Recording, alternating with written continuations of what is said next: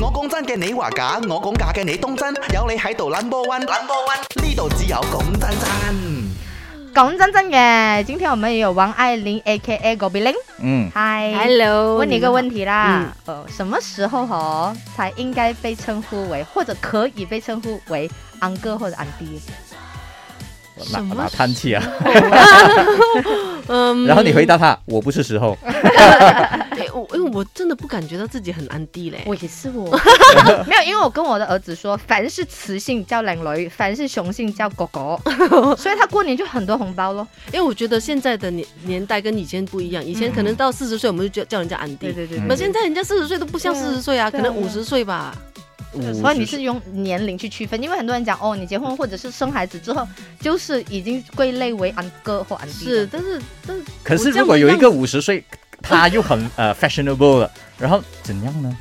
哦，因为电影里面哦，你的真爱好吗哦，那些十几岁饰演十几岁的人已经呼称 u n c 弟哦，我看到已经很很很生气，对啊，对啊，我是觉得啊，好咯，所以是五五十为标准，五十吧。好的，所以讲真真，你几时觉得应该被称呼为 u 哥或者 u n c 呢？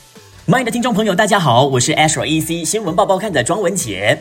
这个时代的孩子，我一直觉得他们是很聪明的，很会看场合来选择叫你安哥还是叫你哥哥。比如说去到学校的时候，从来没有人叫我文杰叔叔，都是叫我文杰哥哥。但是呢，去到家里，有些亲戚的孩子就会叫我文杰叔叔了。为什么呢？我发现如果我可以跟孩子们打成一片的话，哎，这个时候呢。哥哥的身份就出来了，但是当我很冷静站在一旁看他们在玩的时候，叔叔的身份就会体现出来。